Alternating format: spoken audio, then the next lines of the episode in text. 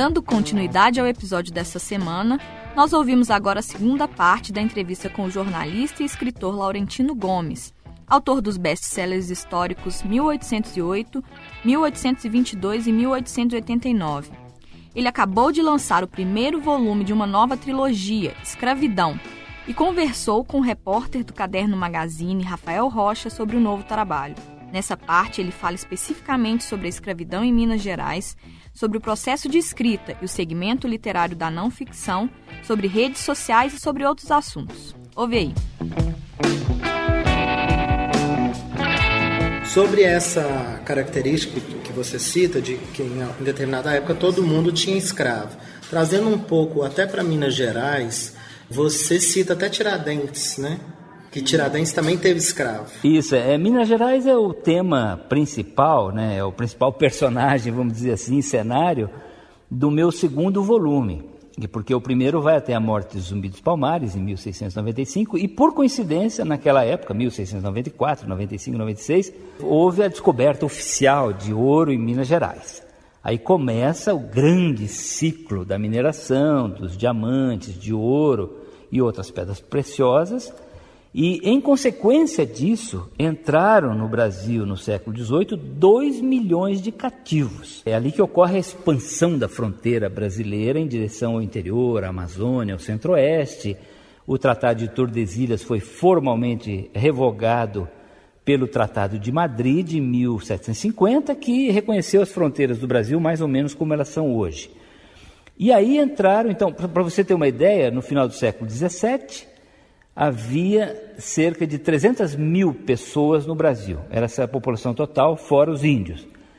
E quando a corte chegou, em 1808, já eram 3 milhões. Então a população multiplicou 10 vezes num período de 100 anos, sendo que só de cativos africanos entraram 2 milhões. Então Minas Gerais eh, foi um território escravista por excelência.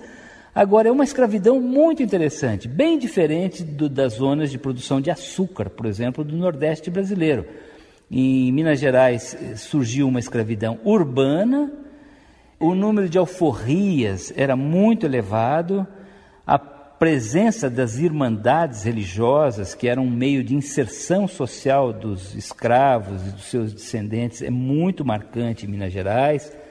Tem os quilombos, tem, mas é, um, é uma escravidão que merece um volume, a parte a escravidão em Minas Gerais, que é o segundo volume. Agora, essa, essa passagem você cita muito, só a título de exemplo, a questão de Tiradentes ter escravo. Mas eu não sei se nesse livro, no primeiro volume, você fala de Minas Gerais em algum momento. Eu sei que o volume, o segundo volume é que vai se dedicar mais a isso. Mas no primeiro, Minas Gerais aparece em outro momento? É, não, Minas Gerais é citada já algumas vezes, mas principalmente no final do primeiro volume, que eu encerro com um capítulo anunciando o segundo, que eu falo da descoberta de ouro. Agora, a escravidão é interessante observar que nós também não podemos observar o passado com os olhos de hoje, né? Isso seria o que os historiadores chamam de anacronismo, né? Julgar o passado, seus personagens e acontecimentos com valores e referências de hoje. A escravidão era amplamente aceita por todo mundo. Inclusive as, as ordens religiosas no Brasil, os jesuítas, os carmelitas, os beneditinos, os franciscanos, todo mundo era dono de escravo. Havia muitos ex-escravos negros alforriados ou crioulos, que eram os escravos nascidos no Brasil, que também se tornaram donos ou traficantes de escravos. E o mais curioso é essa contradição né, entre o, o, as ideias iluministas do século XVIII e alguns de seus personagens que, embora defendessem a ideia de que todos os seres humanos nasciam com direitos iguais, que incluíam a liberdade, eram também donos de escravos. É o caso do Tiradentes, que tinha meia dúzia de escravos na época, no ano da sua morte. Quase todos os inconfidentes mineiros eram donos de escravos. A Inconfidência Mineira meio que passa ao largo da questão da escravidão porque mexia nos interesses de alguns dos seus principais apoiadores. Nos Estados Unidos, o Thomas Jefferson, autor da Declaração de Independência dos Estados Unidos, que dizia isso, que todos os homens nascem com direitos iguais e livres, era um grande senhor de escravos, como a maioria dos pais da independência americana. E alguns filósofos importantes também da época eram acionistas de companhias, de empresas de tráfico negreiro. Em algum momento também no livro você fala de projetos de branqueamento da população naquela época, né? O que, que é isso? É, isso acontece especialmente no, no século XIX, quando se tornou óbvio que o Brasil não conseguiria manter a escravidão para sempre. Aí nasce aqui também o, o movimento abolicionista, inspirado no, no abolicionismo inglês, mas também nesse momento são discutidos projetos de branqueamento da população. Era como se a escravidão fosse uma mancha que corrompia a forma como o Brasil poderia se constituir. E aí então surge a ideia de trazer imigrantes católicos, europeus, ibéricos, para branquear a população. Na abertura do livro eu cito inclusive especialistas, médicos da época, que chegam a fazer o cálculo de que se o Brasil continuasse a se miscigenar dentro de cinco ou seis gerações, não haveria mais negros no Brasil. E uma coisa curiosa é que durante o século XIX se chegou, inclusive, a discutir a hipótese do Brasil devolver parte dos seus escravos à África, como os Estados Unidos tentaram fazer com a Libéria e a Inglaterra com Serra Leoa, ou seja, um território na África aonde os escravos voltariam. É como se o escravo fosse um bagaço de cana, né? Que você moe, tira o açúcar e depois joga fora. E eu acho que hum, essa ideia está muito, ainda está muito presente entre nós, né? De que o Brasil tem muita gente no Brasil que acha que o Brasil deveria ser branco, europeu, e que a herança africana complica a nossa vida. Então é preciso estar muito atento a essas ideias. Elas não estão congeladas no passado, mas estão presentes ainda no imaginário, na psique de muitos brasileiros. Continuando aí nesse tema da campanha abolicionista, qual a importância desse momento e da figura do Joaquim Nabuco? O Joaquim Nabuco é um personagem fascinante. Ele foi treinado pelo movimento abolicionista britânico. Ele foi trabalhou, morou em Londres, foi jornalista durante muito tempo em Londres era um homem com uma formação cosmopolita, um bom escritor, um bom historiador, mas ele representa também a face branca do movimento abolicionista. Né? É muito curioso que hoje, quando se fala em abolicionismo, todo mundo pensa imediatamente em Joaquim Nabuco. Mas existiam outros abolicionistas importantes, e curiosamente negros, caso de Luiz Gama, José do Patrocínio, André Rebouças, que infelizmente não tem na história do Brasil o mesmo protagonismo do Joaquim Nabuco. É como se houvesse uma história branca da abolição que deixa em segundo plano uma história negra. E eu acho que é bom refletir sobre isso, né? Existe uma história, e por isso que eu falo na abertura do livro que existe um olhar branco, existe um olhar negro e existe um olhar atento. E é bom chamar a atenção para esses diferentes olhares. E dentro dessa perspectiva, qual a grande enfim, qual a grande falha que você vê nas narrativas hegemônicas sobre a escravidão, usando esse raciocínio de que há algumas versões que foram majoritárias, né? geralmente versões de uma elite, ou talvez versões de um poder é, instituído, ou versões de uma etnia. Na sua pesquisa, qual o momento que você achou mais esquecido, digamos assim, pela versão hegemônica? Bem, eu acho que a escravidão como um todo, ela é muito maltratada, ela é ela não merece a atenção que deveria no estudo da disciplina de história no Brasil, nos livros didáticos, nos livros de história geral e assim por diante. Aliás, é muito curioso, por exemplo, que o Brasil, sendo o maior território escravista do hemisfério ocidental, nunca tenha tido um grande museu nacional da escravidão e da cultura afro-brasileira coisa que os Estados Unidos têm, Angola tem, eh, a Inglaterra tem, e nada. Nós não, se você visita os museus brasileiros, os museus históricos, existem referências à escravidão, mas não com a importância que ela deveria ter. Então, eu acho que isso é uma lacuna muito séria né, no nosso entendimento a respeito da escravidão. Agora, existe uma narrativa branca e por isso que eu encerro o primeiro volume dessa trilogia falando de uma guerra em andamento no calendário cívico brasileiro, onde dois personagens e duas datas se confrontam atualmente. De um lado, o 13 de maio, da Lei Áurea da Princesa Isabel, e de outro, o 20 de novembro, da morte de Zumbi dos Palmares, dia da consciência negra. Existe uma guerra hoje. E, na verdade, não é uma guerra apenas por datas simbólicas, é pela própria memória da escravidão. Como é que o Brasil vê, interpreta, encara essa escravidão e o seu legado? Porque a Lei Áurea e a Princesa Isabel, no fundo, no fundo, são personagens e datas de uma narrativa branca da história da escravidão. Como se a abolição fosse uma, uma vitória, um mérito, uma conquista dos brancos para livrar o Brasil de uma mancha que atrapalhava a nossa imagem perante o, o, mundo desenvolvido, supostamente desenvolvido, no final do século XIX. Então, é uma vitória contra a barbárie. A barbárie, a, a, a cor negra, o cativeiro, a escravidão entre nós. Essa é uma vitória, uma vitória da monarquia, uma vitória da elite imperial contra essa mancha. Agora, existe uma outra narrativa, que é de enfrentamento, de resistência, de dor, de morte. E essa é a narrativa do Zumbi dos Palmares. Eu mostro que o zumbi é um personagem muito difuso, há pouca informação objetiva sobre ele, até porque em Palmares ninguém nunca escreveu, ninguém nunca relatou nada. O que se sabe sobre o zumbi é pelos relatórios feitos é, pelas expedições militares que foram mandadas contra o Quilombo. Então, se sabe pouquíssimo so, sobre o zumbi, mas ele é um símbolo, é um símbolo que ainda está em construção. E dependendo da forma como a gente, essa guerra pelo calendário cívico brasileiro for decidida, também o legado e a memória da escravidão vão ser vistos no passado, no futuro, né? Sobre essa, esse momento tão difundido, quando a gente fala em escravidão, o senso comum nos leva até Princesa Isabel, a Lei Áurea. É, dá para falar um pouco dessa, desse momento, assim, o que, que é verdade, o que, que não é verdade com relação à, à Lei Áurea e a participação da Princesa Isabel?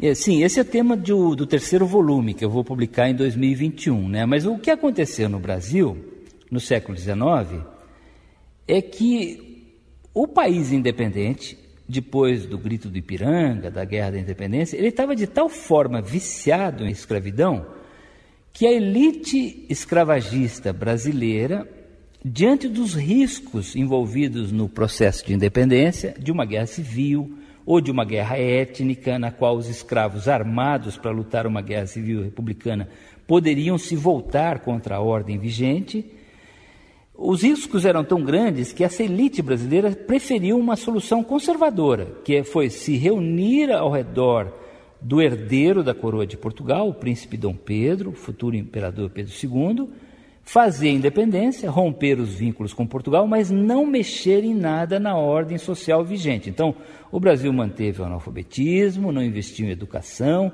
não fez reforma agrária, não distribuiu riquezas, não promoveu cidadania e manteve até onde pôde o tráfico negreiro e a escravidão. Esse é um pacto que se estabelece entre o trono e a elite escravista brasileira.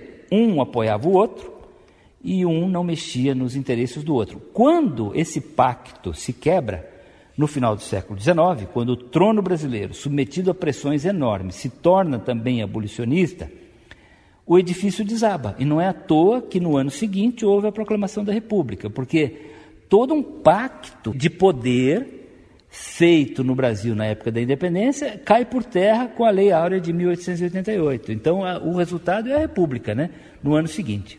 Voltando um pouco ainda na sobre Zumbi dos Palmares, em algum momento nas suas pesquisas você cita que Palmares foi visto como uma, a maior das ameaças à civilização do futuro povo brasileiro. Isso é, é, obviamente uma citação de alguém da época, né? Por que que Palmares foi considerado essa ameaça? Palmares é importante por várias razões. A primeira é a sua longa duração, a sua capacidade inacreditável de resistência. Palmares teria se formado por grupos de escravos fugitivos dos engenhos de açúcar da zona da mata, de, da, da, antiga capitania de Pernambuco, onde hoje é Alagoas, no final do século XVI. E aí resistiu durante 100 anos, ou mais de 100 anos, a todas as investidas de expedições militares portuguesas, brasileiras, holandesas. Então, uma capacidade de resistência muito grande. E chegou um ponto que Palmares virou mais do que isso, né? virou um símbolo, uma ameaça à ordem escravista vigente. Então é muito interessante que no final do século XVII, o rei de Portugal, ou melhor, o seu representante, o governador em Pernambuco, decidiu fazer um acordo com Palmares, pelo qual os quilombolas continuariam lá, em paz, ninguém mais os atacaria, mas eles se comprometiam também a não, não, não ameaçar ninguém, não invadir fazendas, não estimular outros escravos a fugir. E o padre Vieira, padre Antônio Vieira, que era conselheiro do rei de Portugal, foi contra. Ele falou: não, manter Palmares é um perigo, porque vai servir de exemplo a todos os demais escravos brasileiros, que vão se sentir no direito de se rebelar e fugir também. Então o padre Vieira defende a extinção de Palmares. E é o que acontece, né? No final do século XVII, com uma expedição liderada por uma figura impressionante, que é o Domingo Jorge Velho, um bandeirantes paulista, que tinha passado toda a vida no sertão, caçando, matando índio, mal falava português, a língua dele era o tupi-guarani, e ele vai e destrói, massacra Palmares, e aí o resultado é a morte de Zumbi no dia 20 de novembro de 1695, em que ele foi morto, degolado, a sua cabeça foi colocada numa caixa com sal grosso e levada para o Recife, espetada no alto de um poste no Pátio do Carmo, para servir de exemplo a todos os demais escravos que porventura pensassem se rebelar. E, e, a partir desse, enfim, dessa tragédia, essa rebelião aconteceu ou não? Sim, sim, os escravos continuaram a se rebelar.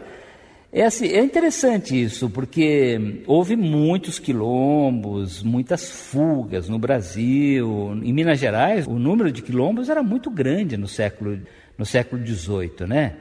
Existem bons estudos sobre quilombos e fugas e capitães do mato em Minas Gerais. Aliás, feita por historiadores mineiros. A historiografia mineira nessa área é muito boa, muito, muito rica. Mas existe um outro aspecto interessante também. Tem um historiador do Rio de Janeiro, Manolo Garcia Florentino, que ele mostra que o número de escravos que fugiu e se rebelou e criou quilombos, proporcionalmente é muito pequeno.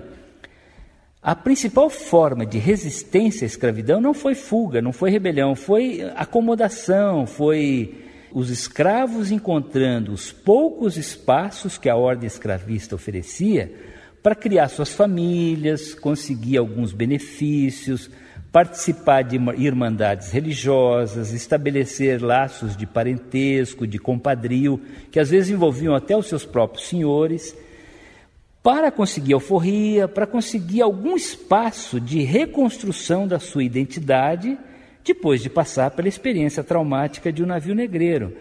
Então é muito interessante, eu mostro isso no segundo livro, né? Esse vai ser um, um tema muito importante, alforria, irmandades religiosas, a família escrava, que são espaços de resistência que os cativos foram encontrando e que não necessariamente envolvia rebelião e fuga. Na parte inicial do livro, você destaca bem o impacto na identidade de um povo que foi tirado da sua terra e muitos deles não tiveram nem a oportunidade de retornar, né? Você cita também que 11 milhões de negros morreram mesmo antes de sair da África. Dá para falar um pouco disso para o ouvinte do podcast, assim, sobre esse momento, sobre essa tristeza mesmo de uma população de que foi tirada da sua terra e muitos não conseguiram nem voltar. É, eu visitei no Benin uma rota dos escravos que fica na cidade de Ajudá, onde ficava o antigo forte português de São João de Ajudá, principal fortificação de tráfico de escravos portuguesa e brasileira no Golfo do Benin.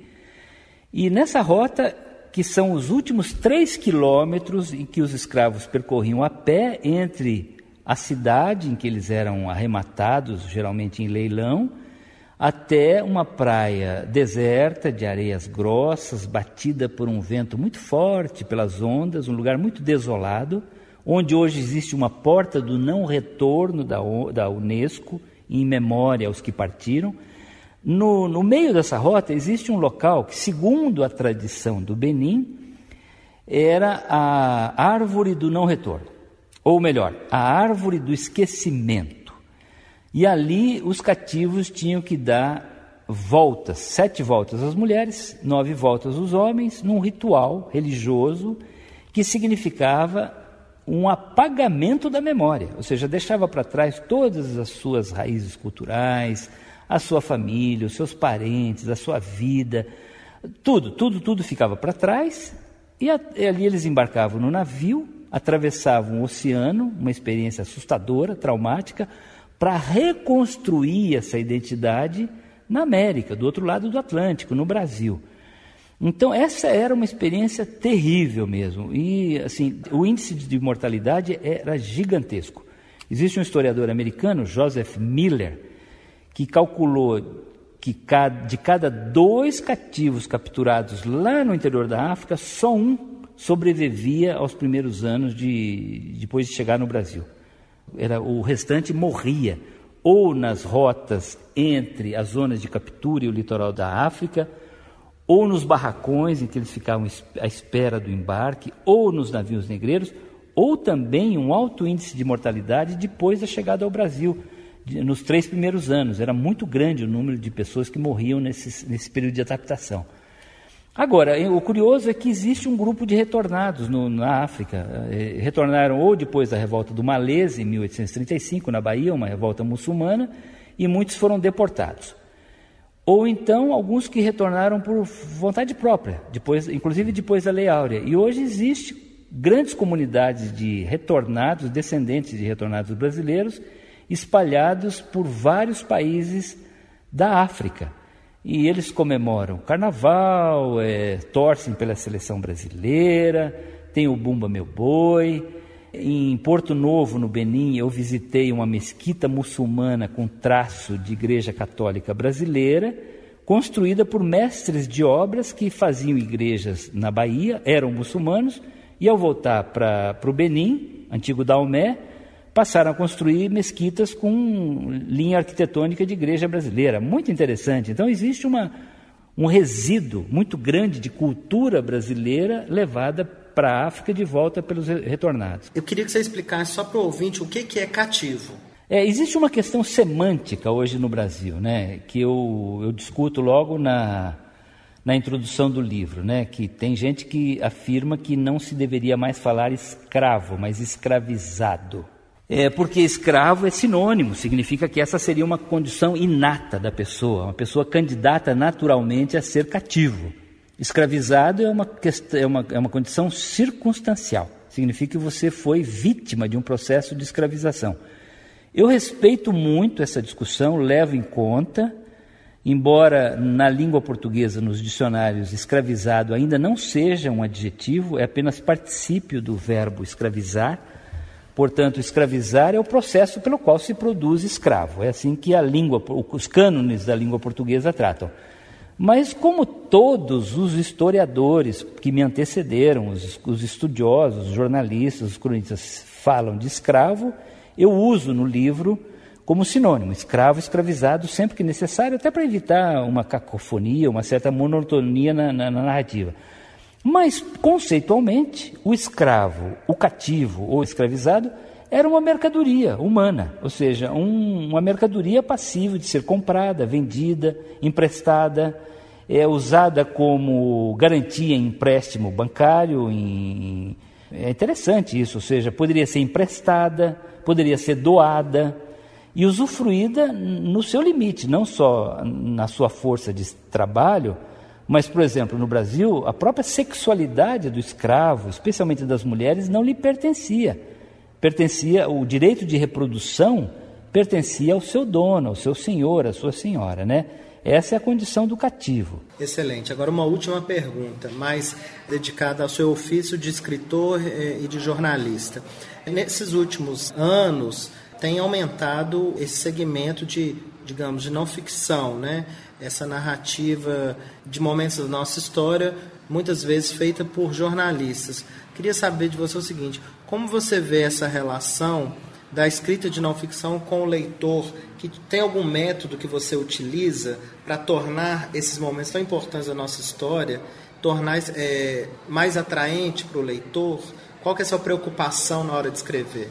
É, eu sou um jornalista, né? Eu não sou um historiador por vocação acadêmica. Embora muitos dos nossos grandes historiadores também tenham essa formação. É, Oliveira Lima era jornalista, Joaquim Nabuco era jornalista, Evaldo Cabral de Melo era diplomata. Isso não tem problema não. Acho que uma coisa não elimina a outra. O que eu procuro fazer é enfrentar um desafio de linguagem. Eu acho que a linguagem acadêmica, embora seja fundamental para o estudo da história do Brasil, a historiografia acadêmica é fundamental, é ali que está a pesquisa nos arquivos, é ali que está um processo de validação desses, dessa, dessa pesquisa, em, em, mesas que avaliam dissertação de mestrado, tese de doutorado e assim por diante. Às vezes ela é uma linguagem muito técnica. Embora existam hoje no Brasil historiadores que se preocupam em decodificar essa linguagem para leitores mais leigos. Muitos. Um deles, por exemplo, é José Murilo de Carvalho, que escreve muito bem. Em Minas Gerais tem a professora Heloísa Sterling, a Júnia Furtado, ou seja, não, não vou nem citar aqui, são vários historiadores que escrevem muito bem, com linguagem muito acessível.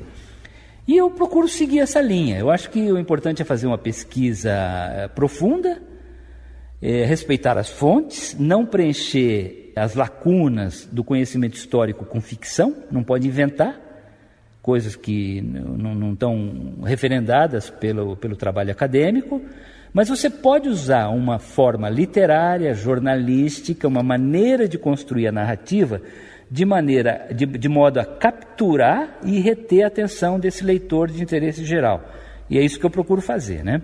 Sim. E como você vê esse fenômeno é, que eu citei agora desse segmento de não ficção, enfim, essa não ficção, né, ela direcionada a esses fatos também brasileiros. É como você vê esse fenômeno na literatura? É, é sim, é interessante observar isso. Hoje a, as listas de livros mais vendidos no Brasil são dominados por estrangeiros na ficção e por brasileiros na não ficção.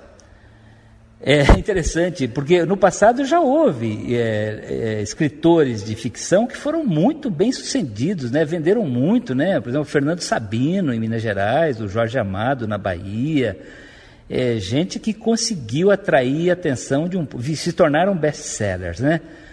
Mas acho que hoje nós estamos vivendo no Brasil um momento de pouca fantasia, de pouca imaginação, viu? É um momento muito duro, muito cru em que a gente está discutindo de forma, às vezes, muito polarizada, muito, muito cruel a nossa identidade, tentando nos entender, olhando para o passado para explicar o presente e tentar ver quais os rumos do futuro.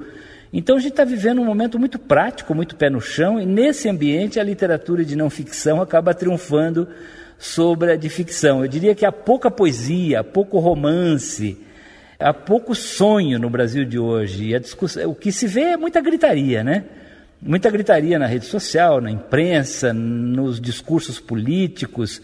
E eu acho que a literatura de não ficção pode infundir algum traço de racionalidade nesse debate. Então é importante, acho que vale a pena. Para encerrar, você tem nos brindado com alguns vídeos no Instagram, né? O que, que te levou a isso? Também tem a ver com o interesse em ser mais em ser didático, em trazer essa narrativa para um maior número de, de espectadores? É, sim, eu, eu tenho 40 anos de jornalismo, né? Já trabalhei muito como repórter, editor, e eu sempre achei que o trabalho do jornalista, o trabalho de reportagem, tem muita informação, tem muita curiosidade que o profissional testemunha enquanto está trabalhando e nem sempre ele consegue contar num texto ou num, numa reportagem de televisão. Existe um bastidor da reportagem que seria interessante mostrar. E eu estou conseguindo realizar isso agora, com escravidão, graças às novas tecnologias. Então eu andei com um simples iPhone, um smartphone, e fui gravando ao longo desses anos todos o, o que eu vi, o que eu concluí, o que, eu, o que me chamou a atenção, Gravei sempre pequenos vídeos para caber em rede social e agora estou mostrando no Twitter, no Facebook, no Instagram, e a reação tem sido muito boa. Até porque é um trabalho de preparação de lançamento do livro. Eu acho que até você estar na rede social ajuda a chamar a atenção de um leitor que nem sempre frequenta a livraria, não lê as páginas culturais dos jornais, das revistas, mas que pode se interessar pelo livro se você usar um, uma ferramenta adequada para chamar a atenção dele. E é isso que eu estou fazendo com esses vídeos. Excelente, Laurentino. Agradeço demais a sua atenção. Desculpa aí alguma vacilação. Eu que agradeço.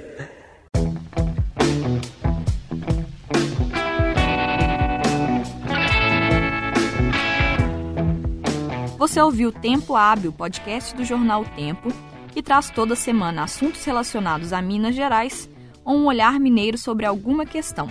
Eu sou Jéssica Almeida. E eu sou Fábio Correia. Esse episódio teve captação do Júnior Nikini e a edição e a mixagem foram feitas pela Jéssica. Agradecimentos especiais ao Rafael Rocha, que fez a entrevista pra gente. Nos acompanhe às quintas-feiras, a partir das três da tarde, no seu tocador de podcasts favorito. Até mais. Até.